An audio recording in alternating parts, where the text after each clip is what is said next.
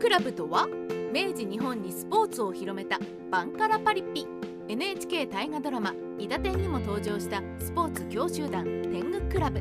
やたらに裸になりたがり朝から晩まで野球テニス相撲柔道に明け暮れる異色のバンカラ集団はそのキャラの濃さのために脚本の工藤官九郎の創作と思われたりしていましたが実はほとんどのエピソードが実話でした。今回は近代日本のスポーツ振興に大きな貢献をした天狗クラブを解説します。SF 作家押川俊郎が創設した野球チームが天狗の前身。天狗クラブは明治時代の SF 作家で海底軍艦などの作品で知られる押川俊郎が始まりです。大の野球好きでもあった押川は明治42年1909年頃に弟の押川清文芸評論家の中澤林泉劇作家の水谷筑紫新聞記者の湯立小学早稲田大学学生の吉岡神慶飛田水舟三上五郎のようなメンツを13名集めて野球を開始したのが始まりです。当初はチームに名前がなく職業の傾向から分子チームと呼ばれていましたが羽田球場で総大野球部とアメリカの軍艦クリーブランドの上院チームで親善野球が行われた際に前座として大和新聞チームと試合を行いその様子を報じたよろず長報が天狗チームと呼んだことから天狗クラブと名付けられました。当時は落語や浪曲などの演芸に登場するアマチュアグループを天狗連と呼んでいたのでよろず長報もそれに習ったのかもしれません。スポーツに興味があるものなら誰でも入れる天狗クラブの斬新さは受け入れる間口が広いことでした。クラブは入隊会に手続きもなく会員名簿も作成しません。スポーツに興味があれば誰でも加入できます。だから俺は天狗クラブに入ったと言えば入れてしまうしやめたと思えば抜けられる。天狗クラブは入隊会の気軽さもあり明治の終わり頃には画家や政治家飛行家演劇人博士僧侶など多彩な面々が顔を揃え100名余りのメンバーを揃える大所帯になっていきます。多彩な顔ぶれの中には今でいうインフルエンサーも含まれていて自身の天狗クラブでの活動を報告しそれまで知名度がなかったスポーツ愛好の精神を日本中に広めていきました。天狗クラブ野球への功績。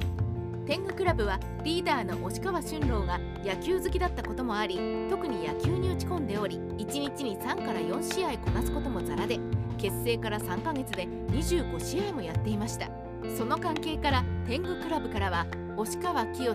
河野敦飛田水舟八戸元鎮太田茂は日本野球の歴史に大きく関わり野球殿堂入りをしています。それ以外にも岩手野球の父と呼ばれた獅子内金一郎。後楽園イーグルスの監督山脇正治宮内省野球班を組織する泉谷助勝アメリカプロ野球チームオールネーションズに入団して日本初のプロ野球選手となった三上五郎がいました。天狗クラブは野球が終わるとそのままの姿で飲食店に流れ込み朝まで飲めや歌えのどんちゃん騒ぎをしたそうでそれが新聞紙面をにぎわすなど当時は非常に目立つ存在で今でいうパリピの走りでした。天狗クラブ相撲への功績。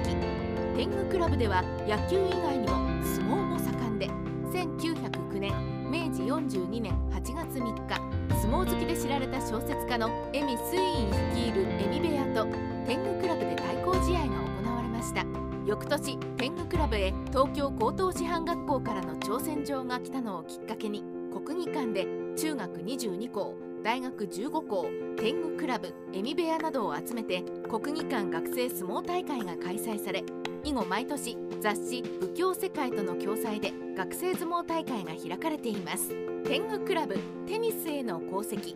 テニスにおいては東京の田端にポプラクラブという芸術家の社交クラブが存在しここがテニスのメッカでした。ポプラクラブの中心人物である小杉美生や張重慶輝が天狗クラブメンバーでもあり張重は日本定球協会理事を務め同じくメンバーの湯立小学は日本最古のテニストーナメントである東京オールドボーイズ定球大会開催を実現しています。天狗クラブ柔道陸上競技の功績。柔道では押川清など行動感の段位を持つ人はいますが天狗クラブとしての活動はあまりありません。しかし柔道着を着た試合では2戦戦無敗と伝わる柔道家前田光代や佐竹慎四郎など世界中を武者修行して回った柔道家2人は天狗クラブの出身者でした。陸上競技においてはストックホルムオリンピックの代表選手予選が羽田運動場で開催された際にマラソンコースの距離測定を天狗クラブの中澤凛泉が行い同じく天狗クラブのメンバー三島弥彦はもともと審査員でしたが飛び入りで参加。100m 走 400m 走 800m 走で優勝しストックホルム五輪日本代表に選ばれています。メディアを巻き込んだ天狗クラブ。天狗クラブはただ愛好者でスポーツに興じただけではなくメディアを使った発信もしました。押川俊郎は自身が主筆を務めた冒険世界の紙面で数回男子十傑という人気コンテストをしていて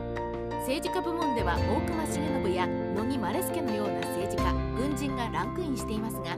一般学生部門では早稲田の応援団長吉岡神慶運動家部門では三島弥彦をそれぞれランクインしています。冒険世界ではもちろん天狗クラブの活動も紹介していて愛読者の中では吉岡神経も三島弥彦もすでに人気者でスター扱いだったのです。このように押川俊郎はただスポーツ愛好家だけでスポーツを楽しむだけにとどまらずに紙媒体を使ってメディアを巻き込み広く社会にスポーツの有益性を説いていました。押川俊郎と天狗クラブがまだスポーツという概念さえ浸透していない明治日本で果たした功績は人材面も含めて大きいものと言えるでしょう。押川俊郎が死に天狗クラブの活動は下火に。しかし天狗クラブは中心人物の押川俊郎が1913年大正2年に飲酒による体調悪化で小笠原の父島に移動して療養生活に入りその甲斐なく1914年大正3年11月16日に自宅のある田端で脳髄炎で38歳の若さで亡くなると活動が下火になります。同じく大正期には中澤林泉も亡くなり応援団長の名物男吉岡神慶も春郎が死んでからは天狗クラブとは距離を置くようになりました。